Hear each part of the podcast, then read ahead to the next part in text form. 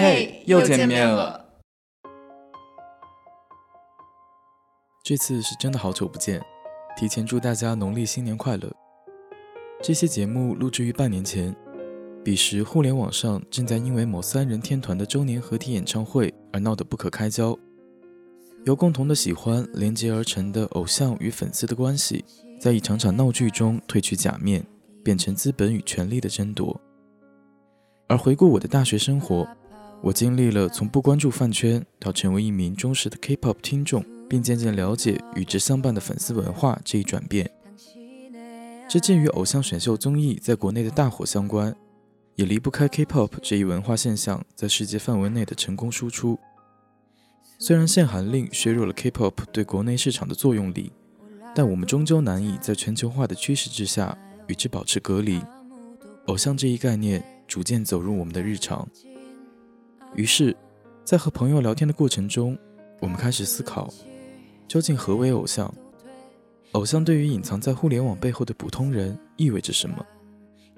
偶像身上的一切究竟是资本的塑造，还是一种自我的特质？而追星这件事背后，是否又暴露着某种性别视角的失衡？带着这些问题，我们开始了这次聊天。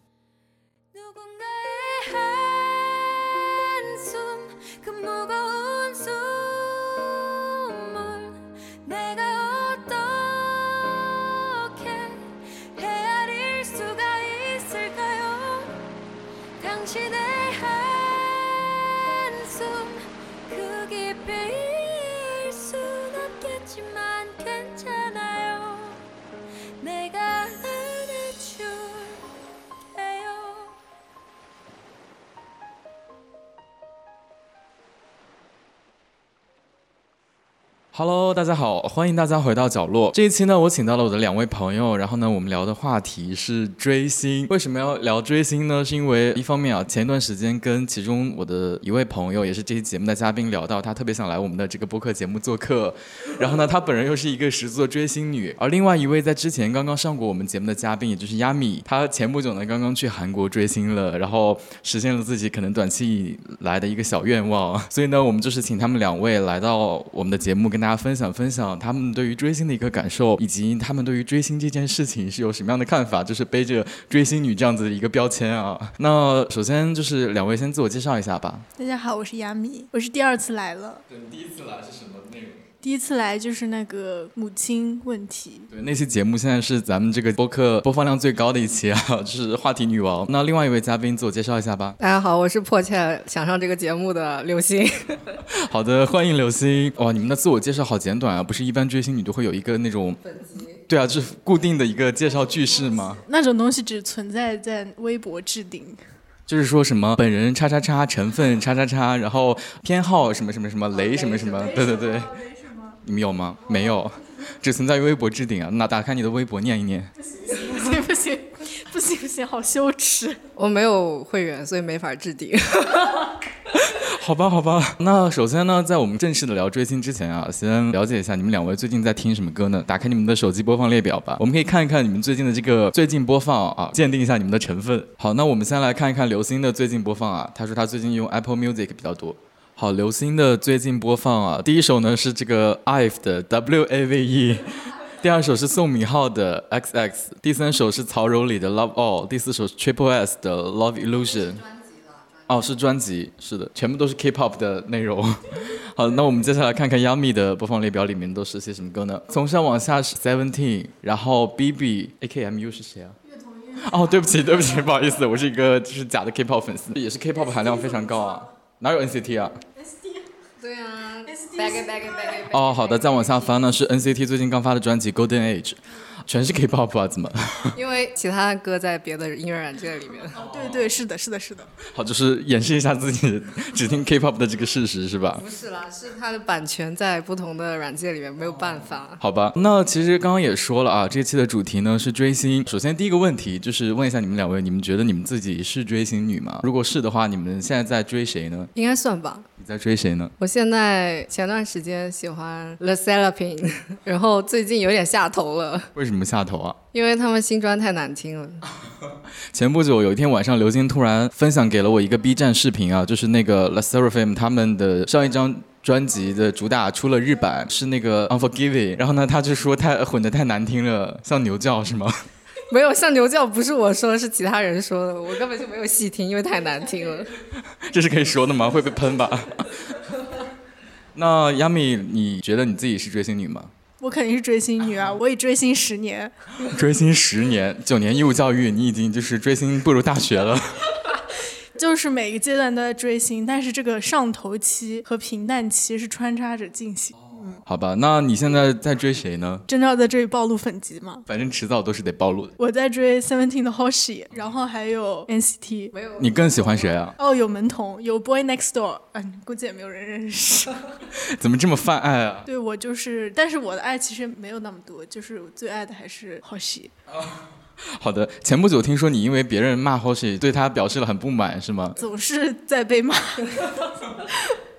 没有粉圈就是这样的呀，就是大家不时都会打架，天天吵架。那你们俩给自己的追星的这个程度打个等级吧，就如果满级是十级的话，你们觉得自己大概是几级呢？我应该是负一级吧。为什么是负一级啊？因为我不在饭圈里，我都是 solo 追星。solo 追星和饭圈追星的区别是什么呢？就是寡王和吵架的人和围观吵架的人，对我都不会围观，就是我看到就会关掉。那我就是围观打架的人，我不会打架，但是我会 看他们打架。你是吃瓜群众是吧？那你的追星等级是几级啊？七级、八级，因为就是这个得看那个标准。对，有上头的时候等级会很高，然后不上头的时候就是零。嗯，而且就是我没有怎么追过线下。什么叫线下？就是去看演唱会、看 fan meeting 这样的。去签售这样的，之前看到说很多人会花几万块钱去买那个签售的票，哎，这是一种粉圈的文化吗？这是很正常的事情，就是为了见他一面嘛，付出金钱。呃，那说到追星啊，虽然我本人不是一个严格意义上的追星的人啊，但是我呢会听很多这种 idol 的歌曲。你不是哈尼爸吗？我不是啊，我是一半一半吧。咱们是音乐粉，好吧，实力粉。然后呢，最近我对追星的一个感受发生在内娱啊，就是前不久不是微博上有一段时间咱们的天团开演唱会嘛，然后那段时间呢，就是经常霸占了微博热搜，会在微博上看到一些社会性的事件，说是产生了一些什么矛盾啊。然后有人戏称说，上一次在西安发生这样大的事情呢，还是张学良他们那次。然后呢，就是有人讲说，他们这次演唱会期间发生的一系列事件，可以被称为西安事变。二零二三版，那你们有了解这件事情吗？有了解，因为当时微博上不在这个圈子里的人，就把他们当成一个笑话来看嘛，就转发了很多粉丝言论，就是他们不是在线下真人快打了吗？哎，你不知道吗？我觉得最好玩就是他们进场不是要藏灯牌啊什么的嘛，然后就搞得跟那个谍战一样。那天就是从那个下午就开始在微博上一直看到他们线下真人快打的消息。这是微博说的，不是我说的，就是说什么就把警察也叫来了，然后他们三家就在那边互相打嘛。然后就是说那个警察也是谁是谁的粉丝什么的，就是就是有点搞笑。先提前声明一下，本期节目没有什么成分，就是也没有在黑谁，我们只是客观的聊一聊这件事情，狗头保命。偏见 是的，主观的表达一下自己的偏见。那你们怎么看待这件事情啊？我觉得这件事情时常发生，已经见怪不怪了。我刚刚跟亚米聊天，他说他们五周年的时候也这样。他们好像就是只要有线下的时候就会打架。打架是为了证明谁更红吗？也不是吧，很多是各种各样的矛盾。我以前追 S.H.48 线下的时候，他们粉丝也经常在线下打架。有的时候是私人恩怨，有的是挡到什么别人的镜头啊什么的，就会起这种肢体冲突。挡到镜。镜头也会打架，对哦，好震撼。内娱就是这样一种追星方式是吗？就是真的会打架？内娱是暴力追星吗？我不知道啊，就是可能现代人就是戾气比较重，因为追星是一件很辛苦的事情，然后他可能在户外啊，然后又暴晒啊，或者说跟人挤人啊，起一些肢体冲突也很正常。机场也不是经常会出现这种情况。粉丝说你的江山都是朕打下来的，哦，我们这也没有到这种程度。那 TFBOYS 那种情况还是比较少见。呃，那个 B 调就是刚刚我们都没有讲他们的名字，突然说出来。Sorry，Sorry，Sorry，那个天团，天团。或者就是和那种竞技比赛类似的，就是比如说足球之类的，就是不是也有那种打架吗？我感觉跟那种比较像。真的？那体育是有体育精神的，那追星精神是什么呢？追星精神就是我爱我哥哥，类似的吧？没有精神啊，但是就是他们爆发的。形式是一样的，就是打架啊。是一种大爱是吧？就是我一定要赢。体育其实也是追星了，很多那种国外研究名人效应的文章，研究都是体育比赛，比如超级碗啊之类的。你这么一说，确实，那爱豆界有媲美世界杯这样子的大型活动吗？SBS 歌谣大会吗？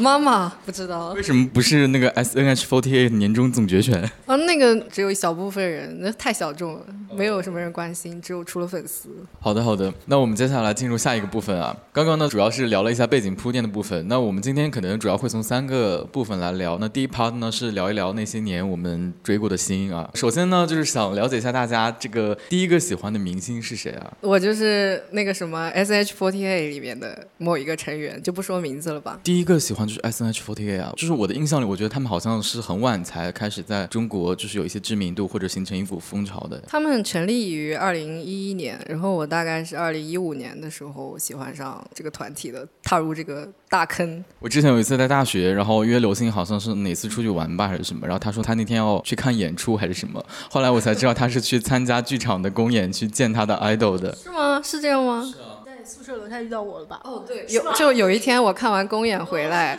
然后就在楼下遇到亚米，然后他们就问我去干嘛了，我就说我去看公演了。那亚米第一个喜欢的明星是谁啊？是 XO 里的某一位成员。哇你们喜欢的明星就是都已经是 idol 了。我记得我第一个喜欢的明星好像是田震还是毛阿敏。哦，你要这么说的话，我第一个喜欢的明星是一个 YouTuber，他的名字叫 Mike Tompkin。是一个 B-boxer 吧，应该算是。他就是用自己的嘴巴发出各种各样的声音，然后翻唱别人的歌曲，然后他自己也有出。然后同时期还喜欢那个 Jason 陈陈以桐，哦，我知道。对他那个时候翻唱不是很有名吗？嗯，那你们当时有因为喜欢他们做了一些什么样的事吗？也没有吧，就是听听歌。当时是有那个音乐台，然后还会有人把那个他们的歌曲搬运到 QQ 空间里，就会听他们歌，然后还会在班上放他们的歌曲。哦，是的。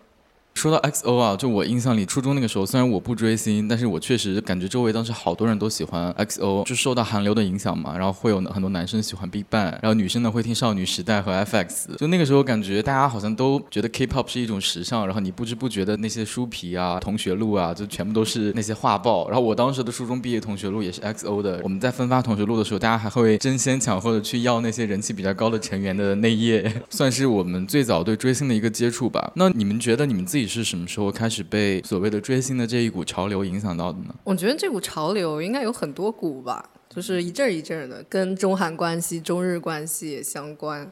然后我最早开始有追星这种行为，应该就是一五年搞 S N H forty eight 的时候，因为当时它那种模式的设计就是让你去沉浸在里面，因为它主打一个面对面偶像嘛。如果你在上海的话，你是可以几乎每周都见到那些人的，所以它算是有一点像地下偶像，不像现在的名人这么距离这么远。说到这个 S N H forty eight，其实它是源自日本的，对吧？就是那个邱元康，嗯，那个 A K B forty eight。对，那你当时有去了解就是它的来源什么的吗？有啊，当时就是因为 SH48 当时还是 KB 那边的官方出的团，然后后来又脱离了 KB，因为一些利益分割的问题，就变成一个中国本土的团了。然后当时就有很多 KB 的粉丝和中国 SH48 粉丝吵，互相说对方是野鸡啊什么的。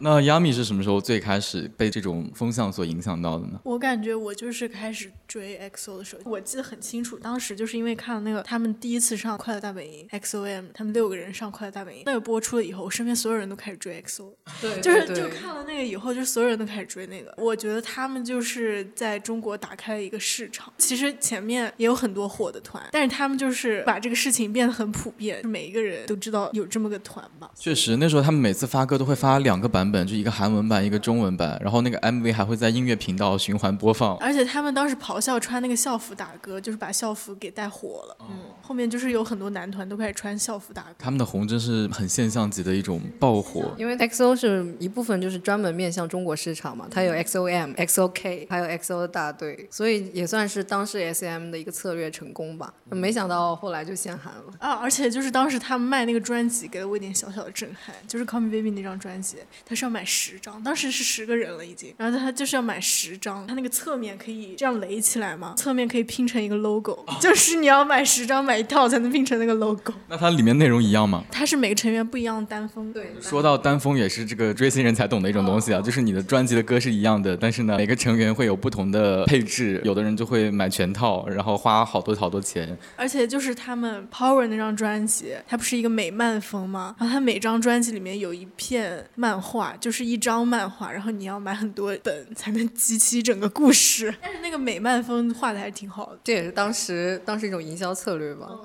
呃，那你们觉得自己是什么时候能够说你是一名合格的追星人了？就是你已经在追星这件事情上付出了很多的行动，并且觉得好像 somehow 投入进去了呢？就是刚开始的时候啊，就是你刚开始的时候就已经飞速上头。二零一五年我高二嘛，然后哎我还加入了其中一个成员的应援会，我是学美术的嘛，然后就当了美工，对，然后还做了一件应援 T 恤，然后那件 T 恤我到现在还有保存，还送了我同学。妈呀，真是从高二就开始深入到组织内部了。对，然后当时因为没有什么羞耻心吧，也不算，就是跟同学之间关系比较接近。然后我们英语课前面要做那种 presentation，要介绍一个你喜欢的话题或者内容。我当时就介绍这个 SH48 的概念，现在看好羞耻啊。我觉得就是我开始花钱了，就说明我开始认真追星了。我当时就是买了第一张专，好像是一张 XO 的什么专辑吧，忘记了。但是当时追 XO 的时候，还不是每一张专都会买，就是基本不买专就白嫖，你知道吗？你那时候买专辑是海外直邮呢，还是找代购，还是怎么样呢？哦，当时年龄太小了，我已经忘记，可能就是那种音像店里买的吧，因为当时中国还有很多音像店。那不会是盗版吧？啊，有可能是盗版，是的，是的。盗版吗？盗版就不合法了吧？后来就是找代购了。我真正开始大规模花钱的时候，就是追 NCT 和追 Red Velvet 的时候，买了很多专。但是追 XO 的时候就是白嫖。嗯，好吧。其实我想到我自己啊，好像我以前就是没有怎么样系统的追过星，但是呢，我是那种实力粉，就我很小的时候会听歌，然后谁唱歌唱得好，我就会很喜欢他。如果一定要说追星的话，就是可能有一段时间看《中国好声音》第三季，然后那个时候特别喜欢张碧晨，而且他呢又是有留韩背景，然后还参加过一个韩国女团。张碧晨在那个。S.M 的某一张抒情专辑里唱过歌，是张丽颖还是张碧晨啊？你说的？张碧张碧晨，嗯，对的。没有，但我当时没了解这个，因为我就是只是听他的歌嘛，而且他当时在《好声音》里面还唱了一首《好声音》这个节目去死，拉黑。对，去死！然后呢，在那个节目里还唱了一首韩文歌嘛，就来自《星星点你》的那个插曲。然后我当时就哇，好喜欢。后来就很长一段时间呢，他每次出新歌，我都会去听，然后还会去他的超话里面，就是逛他的超话。那时候还有贴吧，有那种什么张碧晨吧什么的。我记得当时我高三还是高二的时候，他第一次开了演唱会，那个演唱会叫什么自逝者还是啥？我当时是在腾讯上面看的直播，然后看完以后我就在那个微信哦 QQ 空间，那个时候还不用微信，我们用 QQ，在 QQ 空间发了一篇长文，就是说他有个昵称叫二哥嘛，然后我当时就二哥怎么怎么了这么多年，然后呃终于看着你一步一步成长啊，就是我现在回去看那个文案，我觉得好羞耻啊。看 QQ 空间真的很羞耻哎，就是翻以前我们不是一起某一天我们一群人一起翻过 QQ 空间吗？太羞耻了。对，然后当时那个记忆就是我觉得好像是我可能最早可以算是喜欢一个明星或者说一种追星的体现吧。那个时候不是有那种传闻嘛，就是说张碧晨以前跟 XO 的某位成员就是有过一些纠葛，我当时还去维护他，在网上跟别人吵架。哦，那我都不知道这件事。你不知道，那就不要知道了。说到这里啊，那我们来盘点一下自己的墙头变迁史吧。就是首先解释一下墙头是什么，就你现在喜欢谁，这谁就是你的墙头，可以这样理解吗？不是，墙头是呃，除了你最喜欢那个人，然后你平时会看一些其他有点喜欢的人啊。那你最喜欢那个人一般叫什么？叫叫我单，不同的不同的叫法吧，又叫我推。我推是不是二次元使用的比较多？你要说二次元的话，那就二次元吧。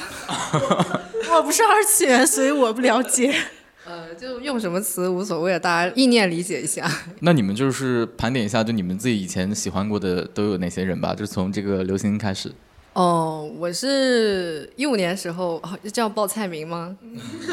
哦，我当时喜欢黄婷婷、李一桐那一整个队伍，就 S H forty，它有 S N H 三个队，哦，还有 X 队，然后我当时喜欢 N 队一整个队都挺喜欢的。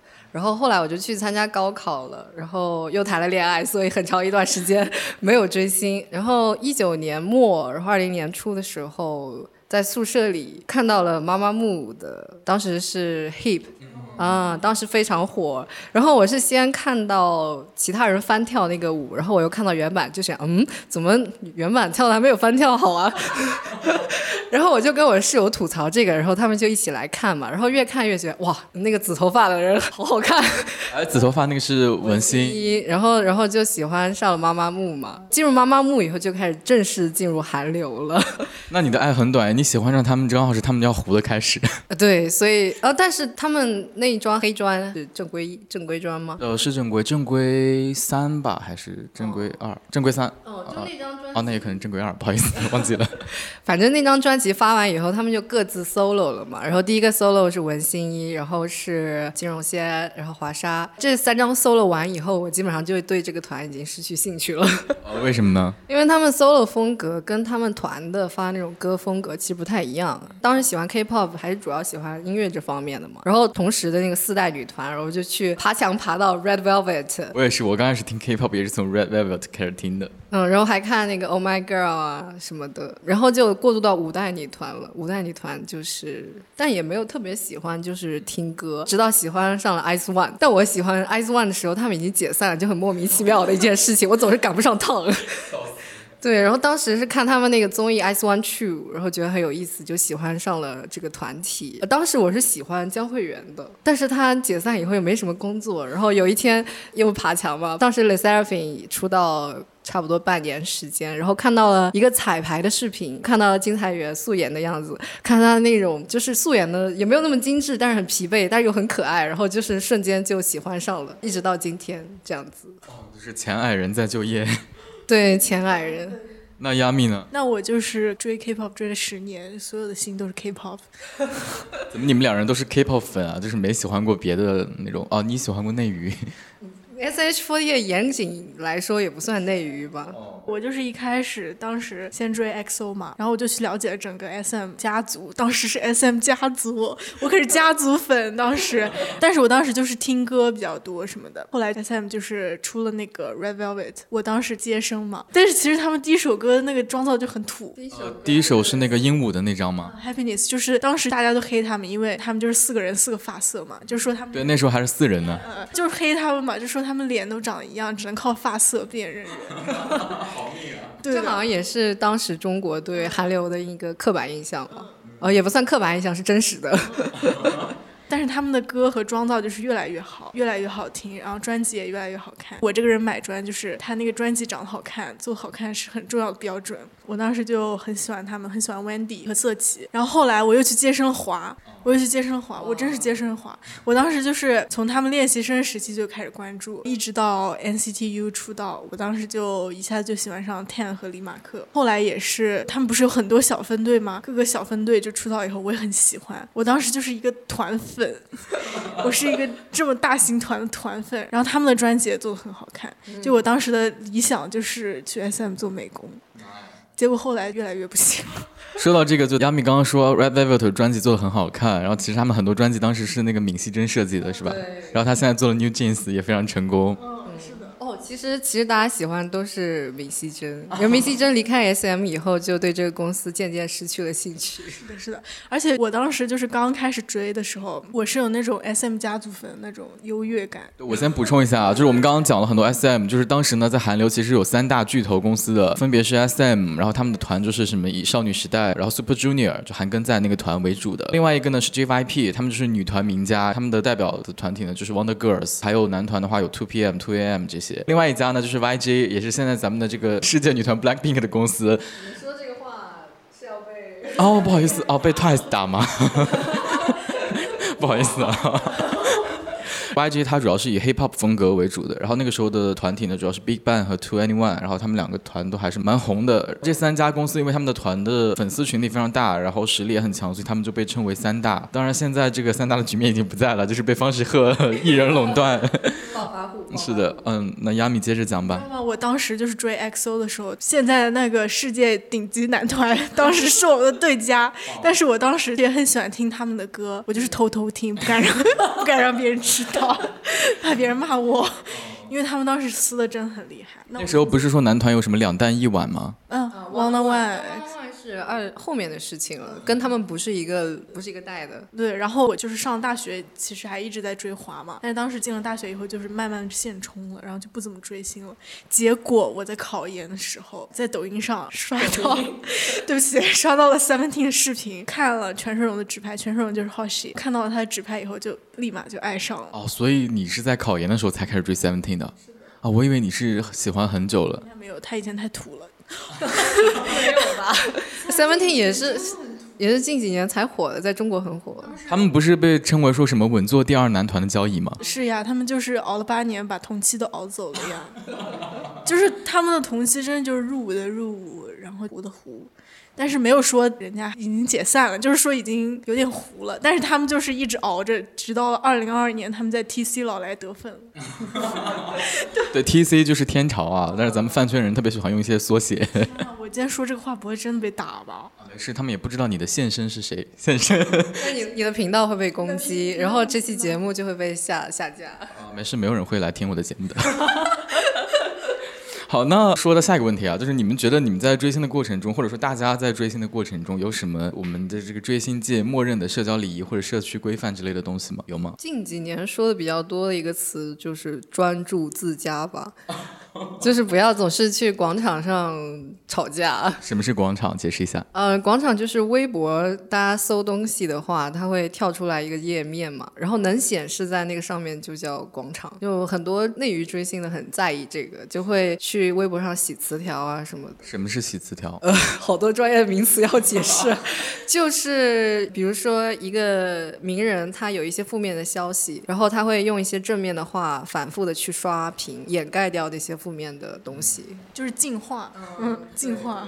那杨幂觉得有什么比较明显的这种社交规范吗？我觉得就是我追了这么多年星，整个粉圈就是越来越刻薄了，很命。现在动不动就吵架，就一点小小的事情就会吵得很厉害。然后哦，说到吵架，让我想起来前不久 S M 的现任当家女团啊，因为这个主唱单的事情吵了起来。对啊。就是过年的时候嘛，S M 发了一条 ins 还是推特，然后里面就是把一个成员说他是主唱叉叉叉，但是之前官方定位就是没有给主唱这个定位，然后呢，本来给主唱定位的那家粉丝就开始撕起来了，导致现在他们的成员呢，每个人就是什么呃门面级主唱、主唱级主舞门面，什么 A C E 级什么什么什么，就好像这个一定要沾到这个边，就非常好笑。而且就是我觉得大家现在看很多那种物料嘛。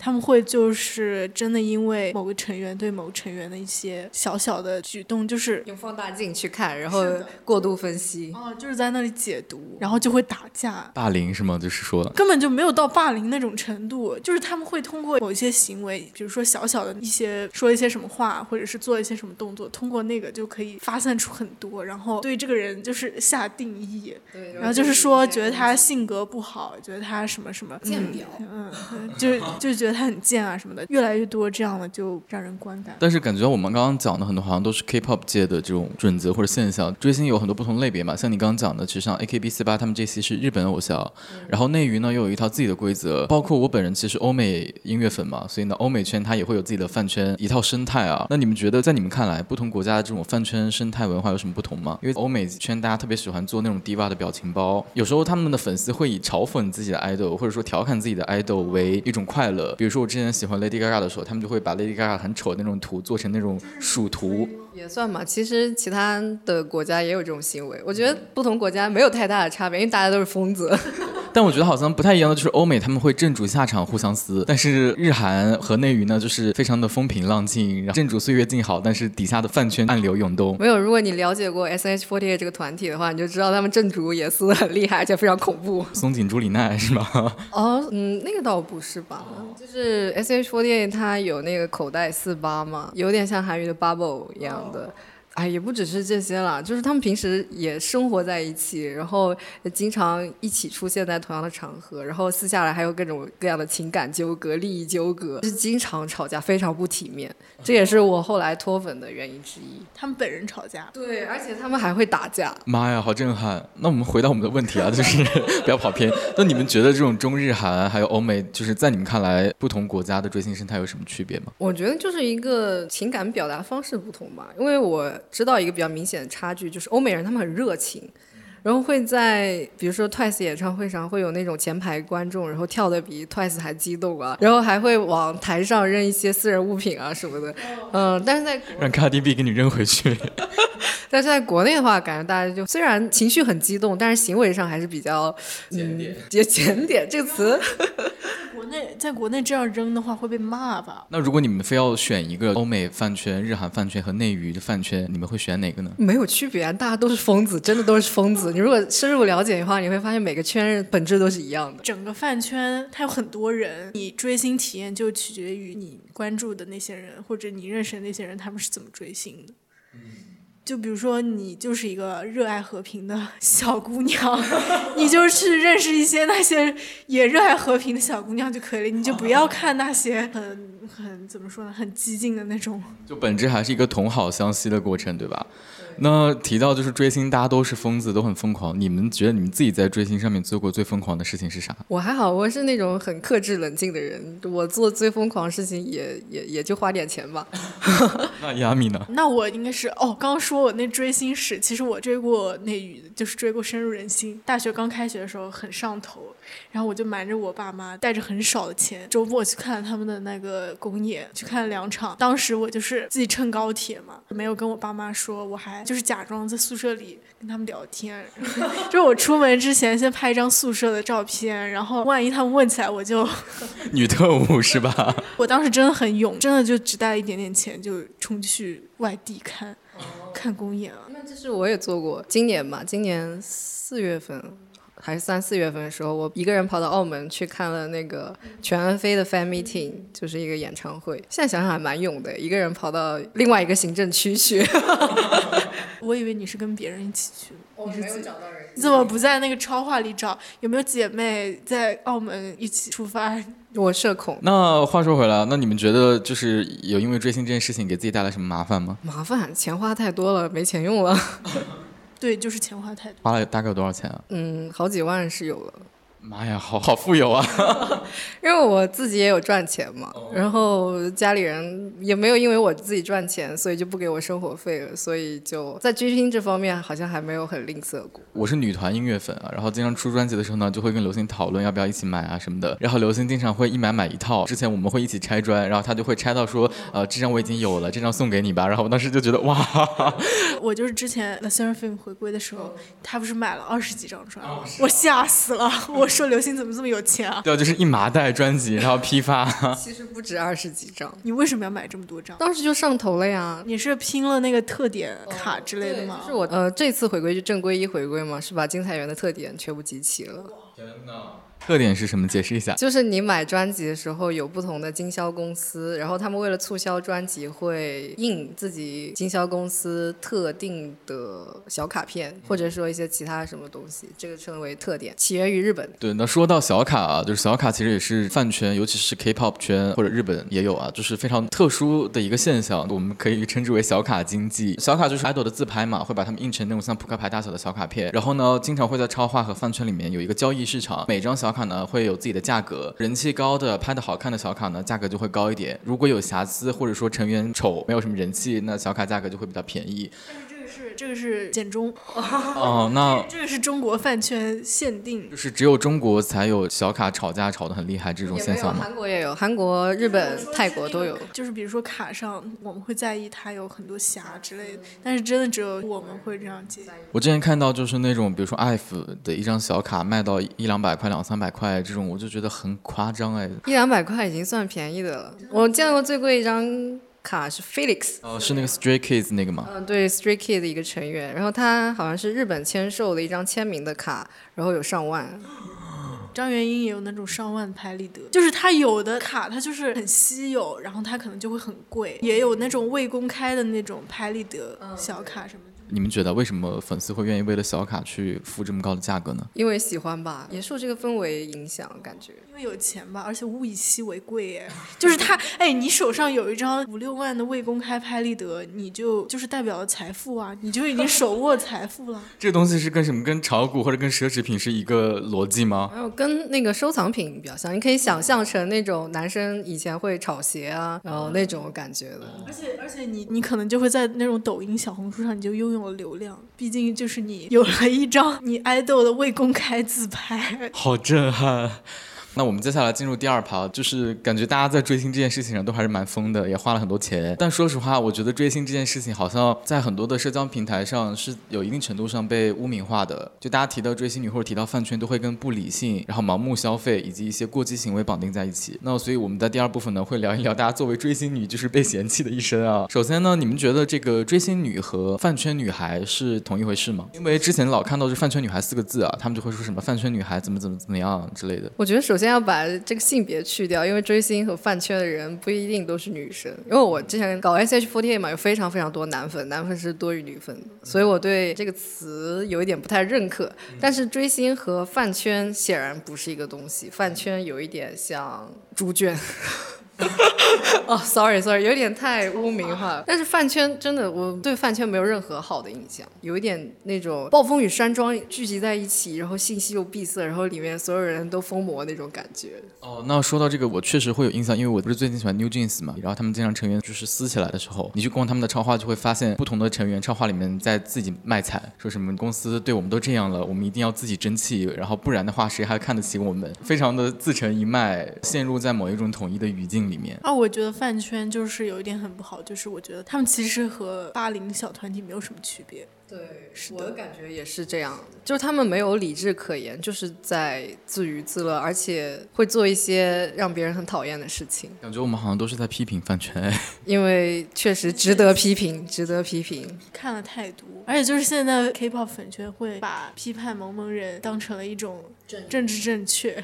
那你们觉得追星其实不等于混饭圈，对吧？是的呀，柳星不就是 solo 追的吗？嗯，还有刚刚亚米说你是一个平静的呃平和的小女孩，然后你身边。朋友也是这样的话，那也不属于一种饭圈。那其实饭圈里，就像你们讲，它是一个自成一脉的小团体嘛。那它其实其中会有很多结构。我们经常会听到一些，比如说像站子啊、大巴啊、站姐啊这样子的名词。那在这个追星的一个圈子里面，我们大家一般都会有一些什么样的分工？然后它的整个结构是什么样的呢？嗯，一般来说，国内的话都是以大巴为中心，然后像那个银河系一样围绕在大巴中间，然后靠近大巴就是核心成员，然后。远离大巴的可能就是一些散粉啊什么的，然后站姐的话其实是里面的一个颗狠心那种感觉，呃，他们会因为有产出嘛，所以也会获得一定的关注这样子，然后还会有一些大粉，嗯，相当于是关键意见领袖这样。哦，说到大粉，然后我之前有一段时间看那个《青春有你》，然后追里面的一个成员，当时呢他们的饭圈就会以大粉为中心去那个集资，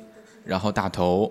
而且他们说打头集资的时候，他们会用 emoji，会用那个橙子，就是不能直接打出来。对，因为前段时间国家也在管控这个集资的行为嘛，很多原来的那种软件，比如说 OWAT 啊什么的，都被封禁了。所以其实就是你在追星的过程中，是每个人会有自己的在这个饭圈内的分工，对吧？是的，而且我就是觉得一个粉圈它需要有这种大巴这种管理的，我觉得大巴就是一个管理的角色。然后那种大粉他可能就是会很及时的搬运一些外网的物料，然后他也会可能会发表一些比较有趣的话这样的。然后还有就是 CP 粉，嗯，CP 粉就是那种写文的、拍图的，然后画画的，就是我觉得这些对一个粉圈来说都很重要。就其实很多东西都是围绕着爱豆去进行的二创，对吧？嗯。但是那说到大巴这个事情，就它很重要。那它其实，在粉圈的这样的一个结构里面，是掌握了一定的权利的。我前不久也看到，因为在我喜欢的一个韩国成员的明星，然后他大巴就是卷钱跑路了。好像我们经常会遇到这样的事情，就是当你作为这样的一个小团体里面的一个权力上位者，你拥有了一定的资源的时候，其实很多时候就这个体系的维持是要依靠你的。但是如果你突然卷钱跑路以后，然后你的这个结构就会陷入一定的混乱里面。所以那段时间我去逛那个成员的超话的时候，整个超话就是乌烟瘴气，感觉像是那种古代十国的战争。然后你就这个打那个一枪，那个打这个一枪，在那边互相撕。而且我觉得很多时候大巴就是所谓卷钱跑路这个字，它很重要的一个核心是钱嘛，就是你卷了这些钱走了，你可以给自己买一套海景房。那说明其实饭圈本质上它还是会有很多的资金流动在里面的。然后我们也经常会听到一个词叫做粉丝经济嘛，这个东西它本质上已经形成了一种经济的规模和模式。那你们是怎么样认识这件事情的呢？就你们觉得饭圈就粉丝经济是一个什么样的存在，以及粉圈有没有自己的赚钱机制？除了这个卷钱跑路这种。这种方式啊，就他有没有自己的一个收支平衡的方法？这样哦，首先粉丝经济应该不是这个意思，粉丝经济应该是那种品牌效应，就是比如说一个商家请某一个明星代言，然后他粉丝会购买这个产品，然后这方面的称为粉丝经济。然后你刚刚提到，可能用另外一个词“饭圈经济”比较，因为因为所有的站子。所有的大巴，他们肯定都是盈利的。他们卖物料，就比如说回归，他卖一个特点，卖一个自制的物料，他肯定是赚钱的呀。那我之前经常听到人说，一般追星的人都是有钱的人，不然的话他不会有这个资金去追星。也不是吧？我前几天跟思政老师聊天，也不是应该跟他私交比较好。然后他提到，就是说之前团委做了一个研究，就是说很多疯狂追星的人都是，就是他们家庭条件没有很好，然后。把自己父母的血汗钱拿去追星啊，所以刚刚那个观点，参劝女是吗？参劝女是什么？就是其实我也不是很清楚，但是是我开始追 Seventeen 的时候了解到了一个新的名词，就是说有一些追星女，她可能家里经济情况也不是很好，然后自己生活也过得很不如意，然后他们就是在互联网上发泄这样的。或者是乳追那种类型的吧，这可能是他的定义，但是就我也不是很清楚。那所以追星，就你参与到追星，然后深入到这个结构内部去谋取一份职位，你是可以获得收入的吗？之前看到很多大巴他们会发那种招聘帖，就是招美工啊、招视频、招剪辑之类的，感觉俨然就是一个小公司。那倒没有了，很多大巴据我所知都是自己掏钱在做一些事情，然后那种真正盈利的话，可能是靠类似于炒鞋这样子，炒小卡，批量购买很多东西，然后增加一点价格。再卖出去，签售节，签售节，就比如说，他现在不是很流行这种电签吗？视频签售，那个就是说你要买很多张专，你才能中那个签售资格。但是签售节肯定不可能一个人拿到那么多专辑嘛，他可能有那么多钱去买专辑，但是他不需要那么多专辑，他就是会先下单买很多专辑，然后把那些专辑都出给散粉，然后把那些小卡都出给散粉来回血或者是挣钱什么的。好复杂。那其实刚刚也聊了很多，就发现好像大家在追星的时候。会有很多这种不理智的行为啊，就比如说刚刚提到有洗广场，包括近两年在内娱饭圈很有名的控评这件事情，然后还有批遗照啊之类的。就那你们怎么看待就是控评洗广场啊、P 遗照这些行为呢？以及你们自己最厌恶的饭圈行为是什么？嗯，我觉得也不能用不理智来形容吧。有的时候就是你上头了，然后除了为他花钱以外，粉圈会给你一种错误的印象，或者说给你传递另外一种价值观，就是说你不仅要为你喜欢的人付出金钱，你还要为他付出时间和劳动，这样子激起荣誉感吧。对，这也是饭圈的一个特色吧。但 P 遗照这个，我觉得纯纯就是缺乏一些社会教育，一些人品道德败坏这样子。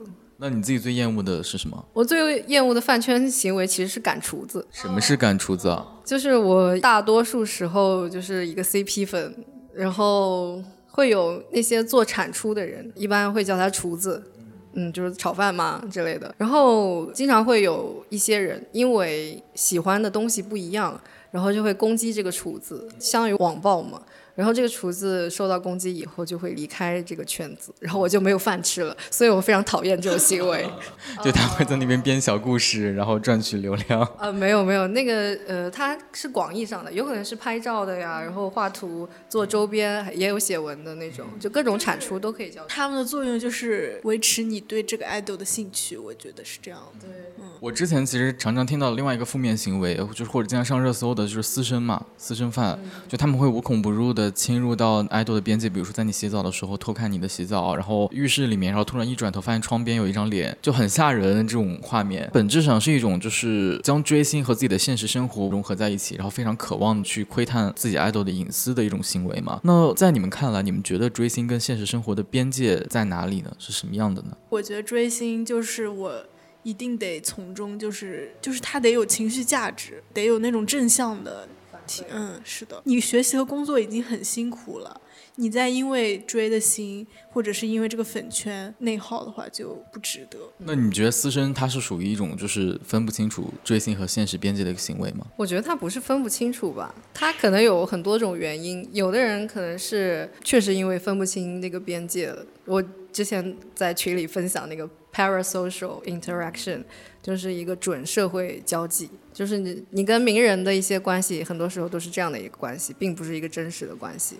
呃，但是很多人会太沉浸于其中了，然后把它当成是一个真实的社交关系，这时候有可能就会出现这种私生行为。还有一种就是纯粹的窥私欲太强烈了，他已经走入了法律的灰色地带，然后做一些违反社会公共道德的这种事情。我觉得这些行为也让不是饭圈的这些人对整个这个追星的群体产生了一些不太好的印象嘛。刚刚那个私生就是在补充一点，我觉得他们就是首先他们肯定是假想自己和自己的爱豆，嗯，会这样用这种行为来拉近关系，他们就是确实可以窥探到一些。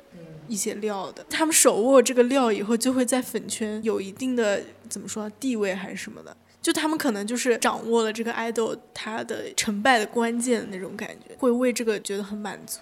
所以本质上还是一种权力的运筹帷幄。就比如说他放出来这个料以后，大家就会只关注这个料的真假，或者是他对这个艺人带来什么影响。对这个私生来说，可能就是一件怎么说呢？会激发他快感的事情。但我觉得他确实是会让人对整个这个群体带来一些负面的评价嘛。包括很多人之前在提到追星女啊、饭圈女孩，或者说追星的人的时候，会有一些不太好的就是 stereotype。所以说，有的人呢，他在讲自己追星的时候，他会觉得好像担心别人对自己有有色眼镜，他就会有一些这个追星羞耻。你们自己会有这样子的感受吗？有吧，但是这个也跟追星没有太多关系。感觉中国人就是不太会说跟别人很骄傲的说我喜欢什么什么什么，除非那个是社会主义核心价值观之类的。就我有一次实习的时候，当时实习公司在天潼路。然后就距离 S H Forty Eight 的剧场很近，然后我有一天下班的时候就跟我一个同期的实习生说，我等会儿要去看 S H Forty Eight 公演，然后他说啊你喜欢 S H Forty Eight，然后我当时就呃呃呃呃呃呃，然后呃其实是陪我一个朋友去看的啦，然后，呃然后就稍微这么借口的解释了一下。但我现在觉得就是无所谓了，已经，因为你喜欢什么东西，你都会或多或少产生一点羞耻感。比如说之前喜欢二次元啊什么的，就比如说你喜欢深入人心，它表面上也算是一个大众艺术了，但是你也不会一开始就跟别人说我很喜欢深入人心这样子。就我最近感到羞耻的就是因为，哎，算了，这个能不能说？算了，这个不说了。不行不行不行，这个不说了。就是比如说有一种粉级，某一些粉级，它可能在这个粉圈整。整个大的粉圈人人喊打，嗯，比如呢？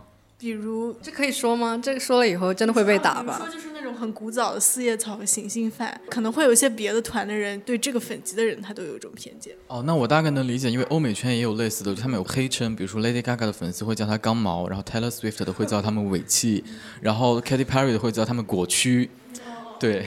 就是他们会用这种黑称来互相攻击啊！算了，我就说吧，比如说就是克拉妹吧，她就是很多人都会说当过克拉妹是我的一生的，除是我追星史上的一个污点。解释一下，克拉妹就是 Seventeen 的粉丝名。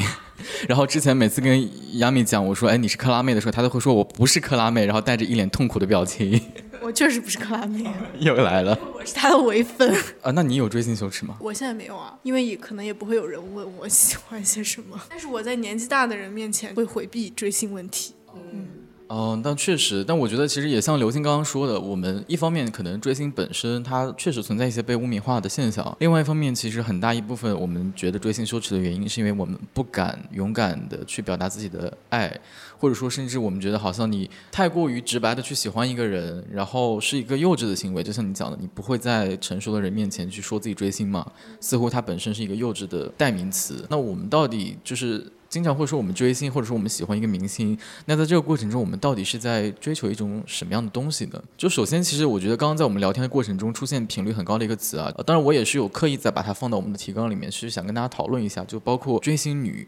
然后饭圈女孩，刚刚我们提到的在粉圈的这些结构或者说职位里面会有什么站姐？然后你刚刚也提到参圈女，就是他们都是带有着明显的一个性别特征的词语，就是似乎好像这些追星的人都是以女性为主，而男性的形象被神隐在。背后了，但是刚刚刘星也有讲说，其实是有很多男粉或者说男性在追星的。那你们觉得，就你们自己如何看待这种，就是把追星跟女性的形象或者女性性别特质联系在一起的这个行为呢？我觉得这是一个应然和实然的问题。就是这个词是因为现实生活中确实有很多女生在追星，所以追星女被用来概括一整个群体了。我觉得这也是一个客观存在的现象，就跟有的产品是面向男性设计。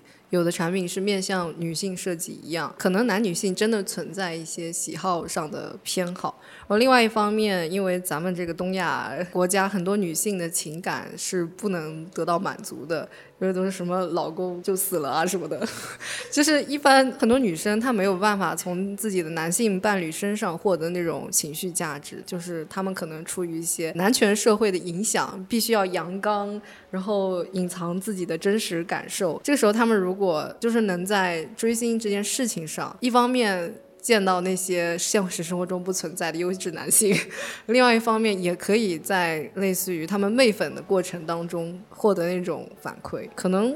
就是追星这件事情，就是女性这个群体会比较喜欢，就是因为男粉比较少嘛。就是有一种现象，就是比如说你在社交平台上说我是某个团的男粉，然后会有一堆人在下面评论你说哇男粉好少见啊什么什么就这样的，就是会出现很多比如说捧男粉的行为，这个让我觉得有一点怎么说呢？就是你是男粉是那么大不了的事情吗？很多人是这种想法的，可能也会有一些很激进的追星女，她会说男的不许追星。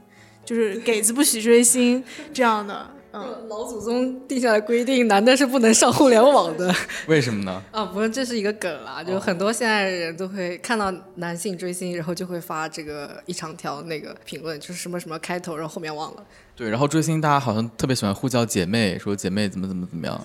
就是很多我见到的那些男粉或者是给子追星，他们只是给子是什么？给子你给子追星，给子就是你。死命马仔，就是你们这类型的人，呃，不是给子的错。等一下，这跟给子没有关系。我是说，就是有很多给子就是 gay 子啊，就是 LGBT 里面的 gay。我是说，很多男粉追星，他们就是一些盲从，赶一些潮流，然后把他们当做流量密码。那追星本身不就是一件赶潮流的事情吗？不，但是他们就是把这个粉级当做一种流量密码，去可能在社交平台上获得一定的关注，这样。那你们刚刚讲说，确实好像男粉是一个稀有的产物，你们觉得他就是就是追星这件事情本身更符合女性的喜好呢，还是说它是一个反向促进的这样的一个特征？比如说，因为我们的社会好像往往认为啊，追星是一个女性气质比较浓郁的行为，包括我们之前提到的很多追星中的现象，比如说太过于情绪化去维护一个人，去表达对他的喜欢。然后呢，呃，去在乎一些外表上面的东西，诸如此类的这种可能不那么理智的行为，会被我们往往去跟女性的特质联系在一起。就之前不是我们有时候会讲说，你去污名化一个女性，你会说她是一个疯女人吗？你们觉得到底是真实存在着追星这件件事情上面有性别差异呢，还是说其实我们是被这样的一个语境所影响了？本来追星这件事情其实无所谓了，但很多男性可能认为追星其实是只有女性或者说只有幼稚的人、只有不理性的人才会去做的事情，所以他们就会提前在心理预设里面把自己与这件事情划清界限，这样也就导致了饭圈的男性会比较少这样的一个现象。男的也追星啊？你没有看过那些体育频道里面，也不是体育频道，现场那些足球的观众他们是多么的疯狂嘛？我觉得对啊，就是，但这就区别啊，就男的觉得好像自己应该去喜欢体育赛事，然后追星的就是应该女性要多一点，那这本质上是应该存在的吗？还是说他其实是被建构出来的呢？就是一个比例问题吧。那，比如说你一个产品，它百分之七十的受众是女性，百分之三十的受众是男性，你肯定是要就着大多数的意思，针对那个群体，然后进行一些针对化的设计，有点像滚雪球了。一开始就是一个鸡生蛋，蛋孵出来鸡这样一个问题，你很难揪清它一开始究竟是怎么样的，就跟这个社会的成因一样。但是跟男权社会肯定也是有关系。那我觉得是可能他追不一样的星，就就是跟刘星说的那样，就是受众不一样或者是每个国家，比如说在我们中国，你可能觉得很都是女生在追星，但是可能在韩国，他有很多女团全都是男粉。对。如果你听那种打歌舞台，他有观众进去应援，然后很多女团的下面应援声音都是男生的，但是男团就很相反，全都是女生的应援声音。那刘星刚刚有提到说，觉得追星它本身是一款产品，它面向的受众不同。那你们觉得追星它是一个？面向女性或者女性气质的产品，我之前也有听到过一个说法，就是有人说偶像文化或者说爱豆文化，它本质是一种父权主义凝视的产物。就是说，在这样的一个产业体系之下，其实我们不是说将女性从被凝视的困境里面解放出来，而是把所有人都向下拉，采取一种下沉的策略。就是你不管是男爱豆还是女爱豆，所有人都被要求要有精致的外表，要去展现一种可能不那么具有男性荷尔蒙的特质，比如说美艳，然后你有着较好的容貌，非常的注重自己的身材。管理这样子的一种形式，其实本质是将所有人都置于我们这个社会对于女性的一种要求的标准之下，但是它并不是一个向上寻求解放的过程。那你们怎么去看待这一点呢？就是说，爱豆本质就是一个父权主义的产物。这个现在有很多团体，比如说 Triple S，他们的歌里面也表达了一些类似的观点吧。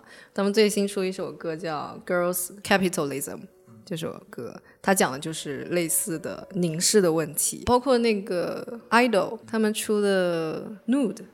也跟这个相关，但是他们寻求的一些解决的观点吧，我觉得还是没有跳出消费主义的这个，呃，没有跳出这个凝视，这是一个社会问题。就是他们可能歌里写的是解放，但是在现实社会里，如果你真的就是把它应用在自己身上的话，那就是赚不到钱的。对，因为这个社会就是一个男权社会，就是一个宁女的社会，你只有符合这个社会喜好，你才能赚到钱。那些。Idol 团体，他们本质上都是为了盈利的啊！他们贩卖梦想、贩卖情绪价值，都是在一个贩卖上。他们为了盈利的，就是有的男爱豆他媚粉，他媚的很厉害，他很会媚，他就是为了留下你吧，赚你的钱喽。那我其实也意识到，就是像你刚刚讲，很多这种 K-pop 团体啊，或者说 idol，他们会在自己的音乐作品里面去融入一些所谓的女权意识的这样的元素在里面。但是本质上，这个产业它又是一个父权的产业。那会不会说，我们在这种父权制度下去喊女性口号，其实是显得非常的无力的？因为它本质是这样子的一种结构的。然后你又在这个结构之下去呐喊，去好像表现出来，其实你是在乎女性意识的感觉，好像是有些没有那么的有力量感。对，因为我们不仅社会制度是男权的，其实我们每个人的思想也都是男权的思想，就是会朝着一个中心。围绕着一个中心转，这样的思想其实就是男权思想嘛。就整个社会，它思想就是这样的话。你很难有什么本质上的改变的。那你们觉得女性主义者或者说女权主义者可以追星吗？当然可以啦，为什么不可以啊？不是你就是得把追星和你的现实生活分开。那这样难道不会就知行不合一吗？就是你一方面喊着要解放女性，但是另外一方面呢，你又在为了一个女性凝视的这样的一个代表性的东西去买单。就是我们对抗男权社会的唯一一个有效的方法，就是解构这个社会，解构一切啊！就是很多现在年轻人的态度就是躺平，可以用这个词来解释。就是你什么都已经不在乎了，你也没有一个前后逻辑能够通顺的一个精神在了。你只能用这种负面的方式来对抗这个社会，所以说，你说女权主义者难道就不可以追星吗？为什么不可以呢？他的这中间的所有的逻辑连接点都已经被打断了。你无论是什么人，你都可以干任何一种事情。就算你是一个女权主义者，你也有喜欢一个男爱豆、喜欢一个女爱豆的天性。他就是长得好看，我就是喜欢他。人都是喜欢好看的东西嘛。或者这个爱豆他就是很有趣，他就是性格很可爱，他的舞台就是很好看。确实，我也觉得可以理解这种感受吧，因为我自己有时候虽然我嘴上喊着，好像觉得这个产业本身是呃不那么健康的，但是我还是在看到他们的舞台和歌的时候，会在那边疯狂的在朋友圈为他们打 call。就是有时候人就是介于这种理性和思考之间的，嗯。因为我觉得偶像他不能只是泛泛的，你用一个什么他空有美好的外表给他贴标签吧，他也是有不同的不一样的内涵吧。那我们刚刚其实还提到另外一个词啊，就是消费主义或者资本主义，就你刚刚也提到 Triple S 最近发了一首歌叫《女孩资本主义》嘛。就它本质上就是讲我们的这个爱豆产业，它是一个消费主义陷阱，很多东西都是为了盈利。就像你讲的爱豆妹粉，它也是为了赚更多的钱嘛。那包括其实最近我们有很多明星塌房，Seventeen 有一位前不久也刚刚塌了。在这个过程中，你会发现啊，就是我们所喜欢的那个明星，很多时候只是喜欢他被包装出来的那样的一个完美的形象，但有时候我们可能并不能够认清楚，在那个被包装出来的形象之下，真实的他是一个什么样子的存在。你所喜欢或者说我们所追求的那个明星身上的特质很。可能是被资本包装出来，然后用来赚钱的一件商品。在我们意识到这一个事实以后，那你们对于就追星这件事情还有什么新的看法吗？或者说你们会不会觉得自己对于 idol 的喜欢就会陷入一种虚无里面呢？嗯，我对这个问题有。两个方面的看法，一方面我确实认为偶像还有他们产出的一些东西就是商品，我就是一个消费者，然后他们这些商品是我所需要的，无论是满足我音乐上需求，或者说我一些情感上需求，这是一个客观存在的事情。有一些东西没有办法从别的地方获取，然后我从他们身上获取，这是一个商品交换。然后另外一方面，我觉得你说的人设也是客观存在的，但是在包装后面也确实是一个一个的活生生的人。我觉得如果你只看到他的包装，然后觉得他的包装就是他的一切的话，也是忽略了每个人他不同的，就每个人都是一个独立的个体，每个人都是不一样的存在这一点。然后他们其实当 idol 确实很辛苦。也是辛苦钱吧，赚的是。虽然他们赚的也确实很多，比我过得好多了。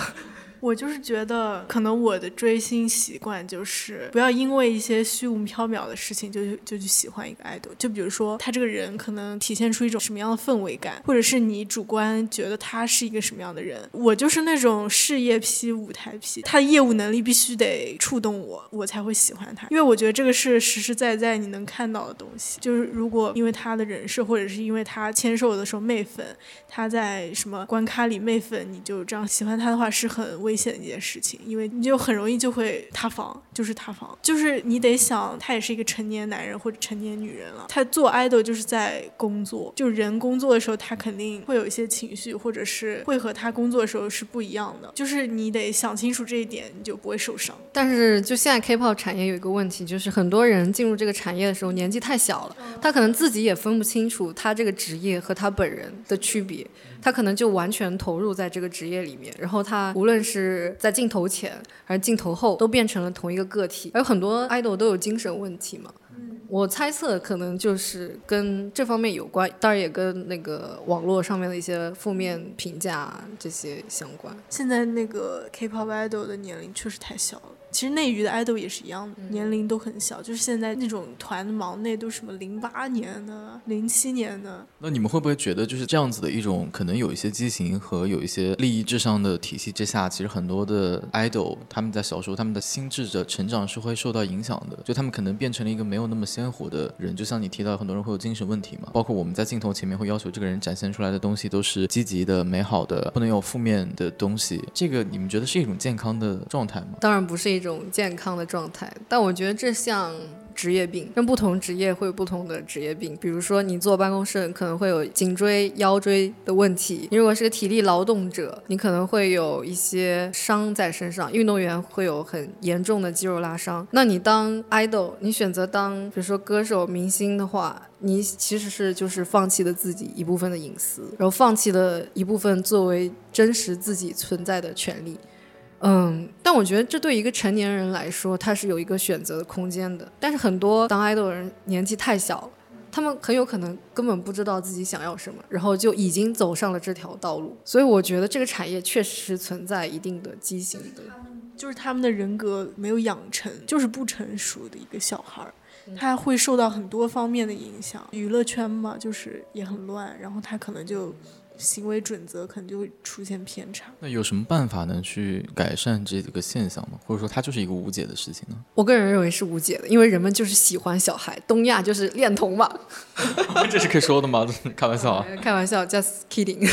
如果你很小出道的话，你可能就是保质期比较长，花期比较长。确实，我觉得它本质反映的是大家对于青春和美好和年轻以及那些积极的东西的一种向往嘛。但是在这个过程中，其实就是因为我们要说，就是你有黑暗的地方。你才能有光嘛？就是任何事情都是对立存在的。但如果你只要求去看到那些美好的、光鲜亮丽的东西，这个就让我想起来，我很早之前看的一部电影，就是叫《阳光普照》。然后许光汉在那部电影里面就演了一个在全家人的眼中看来没有任何的毛病，然后非常积极、学习又好的这样的一个一家兄弟中的大哥。然后他在某一天就突然跳楼自杀了，没有任何预兆。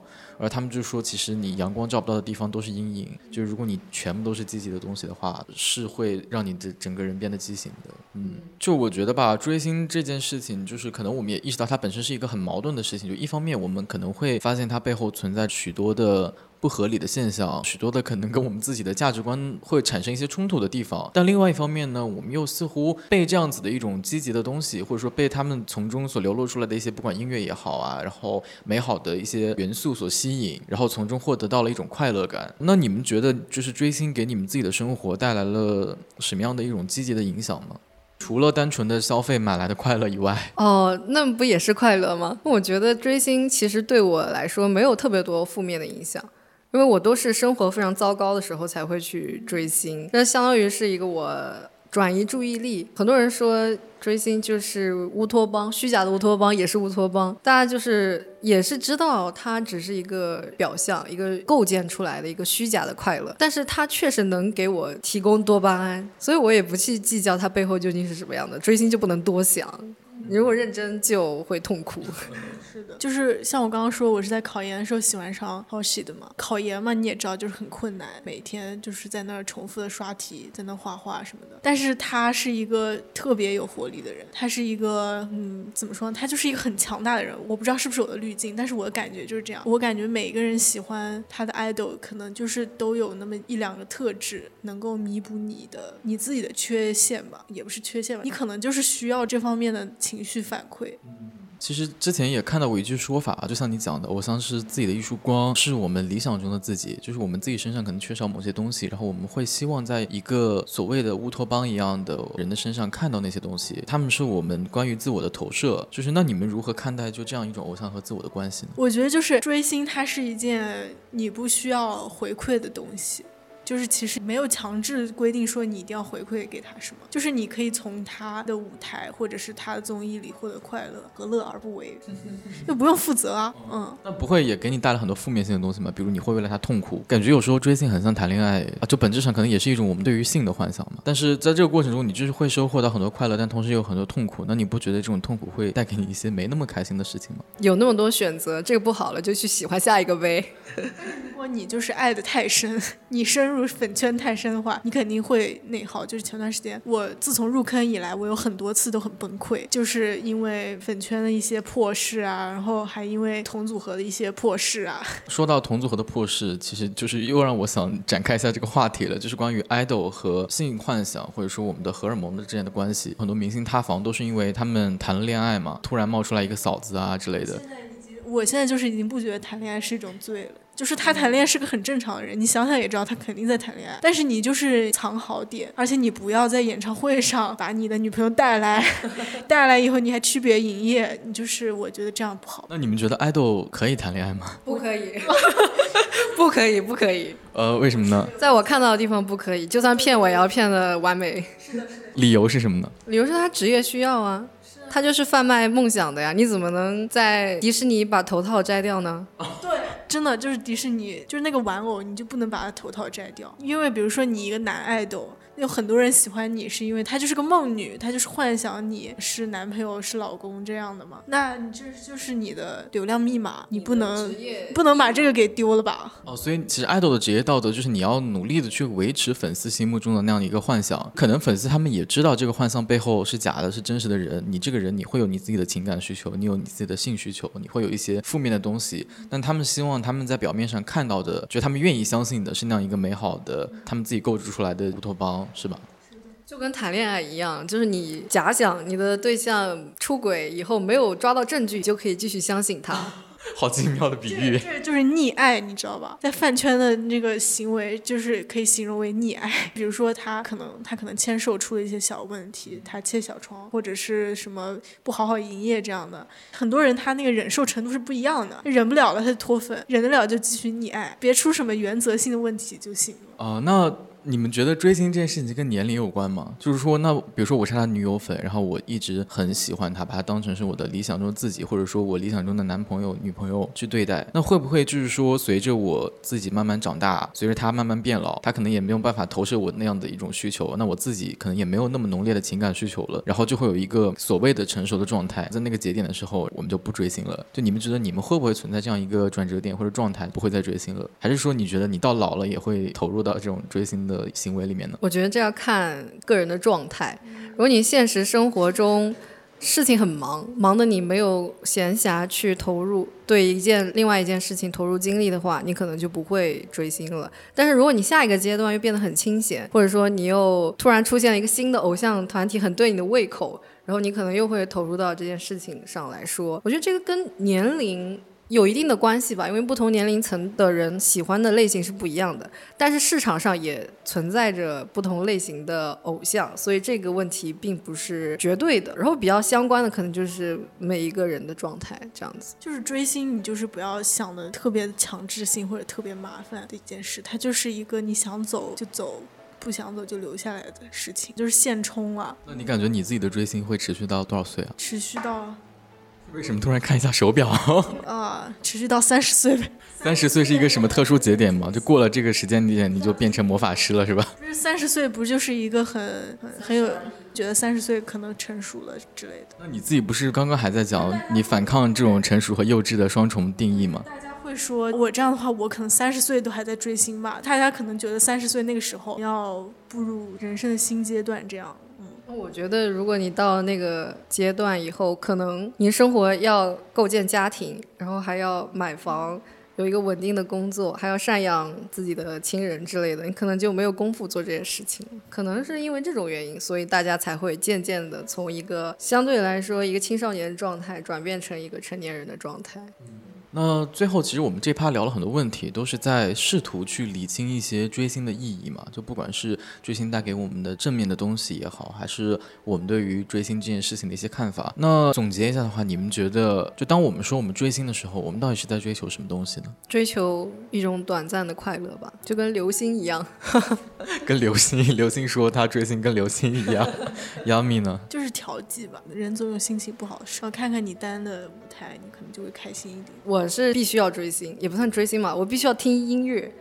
嗯，因为 K-pop 它的这个音乐目前的音乐风格跟我的个人取向是百分之一百匹配的，所以我如果音乐口味没有改变的话，应该会一直听 K-pop。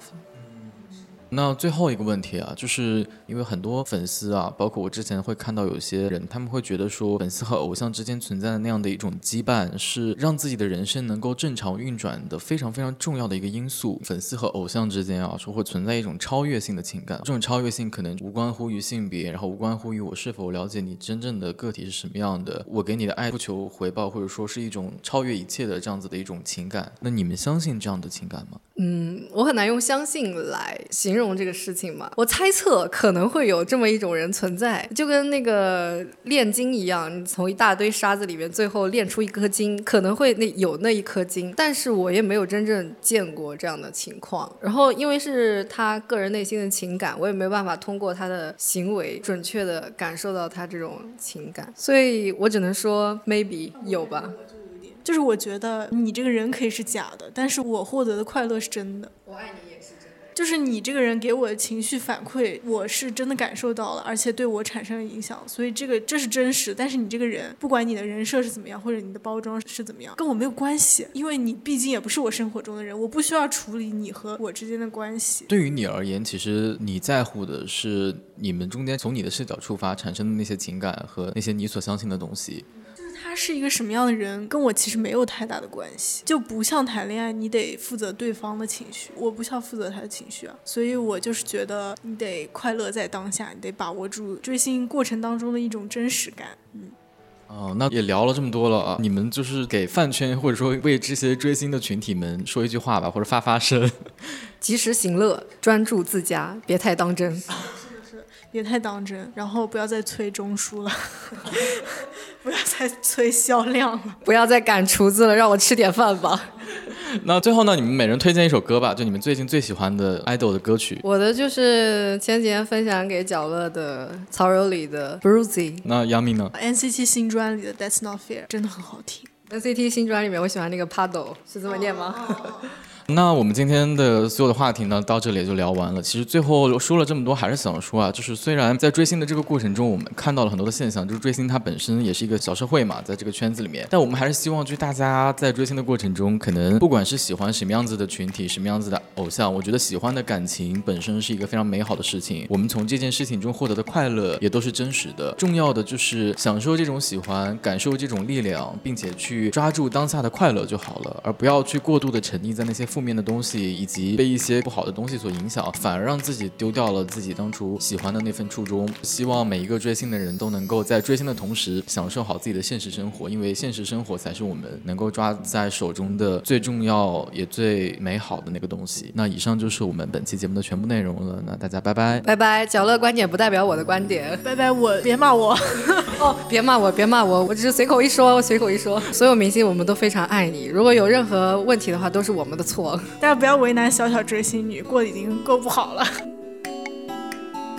感谢大家收听我们的节目。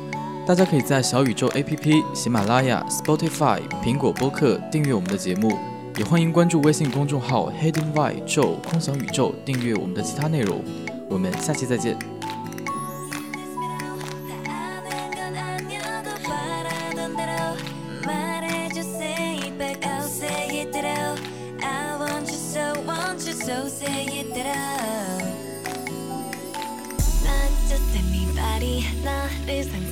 없이 항상 다 있던 처음 느낌 그대로 난 기다렸지 All this time I got nothing to lose 널 좋아한다고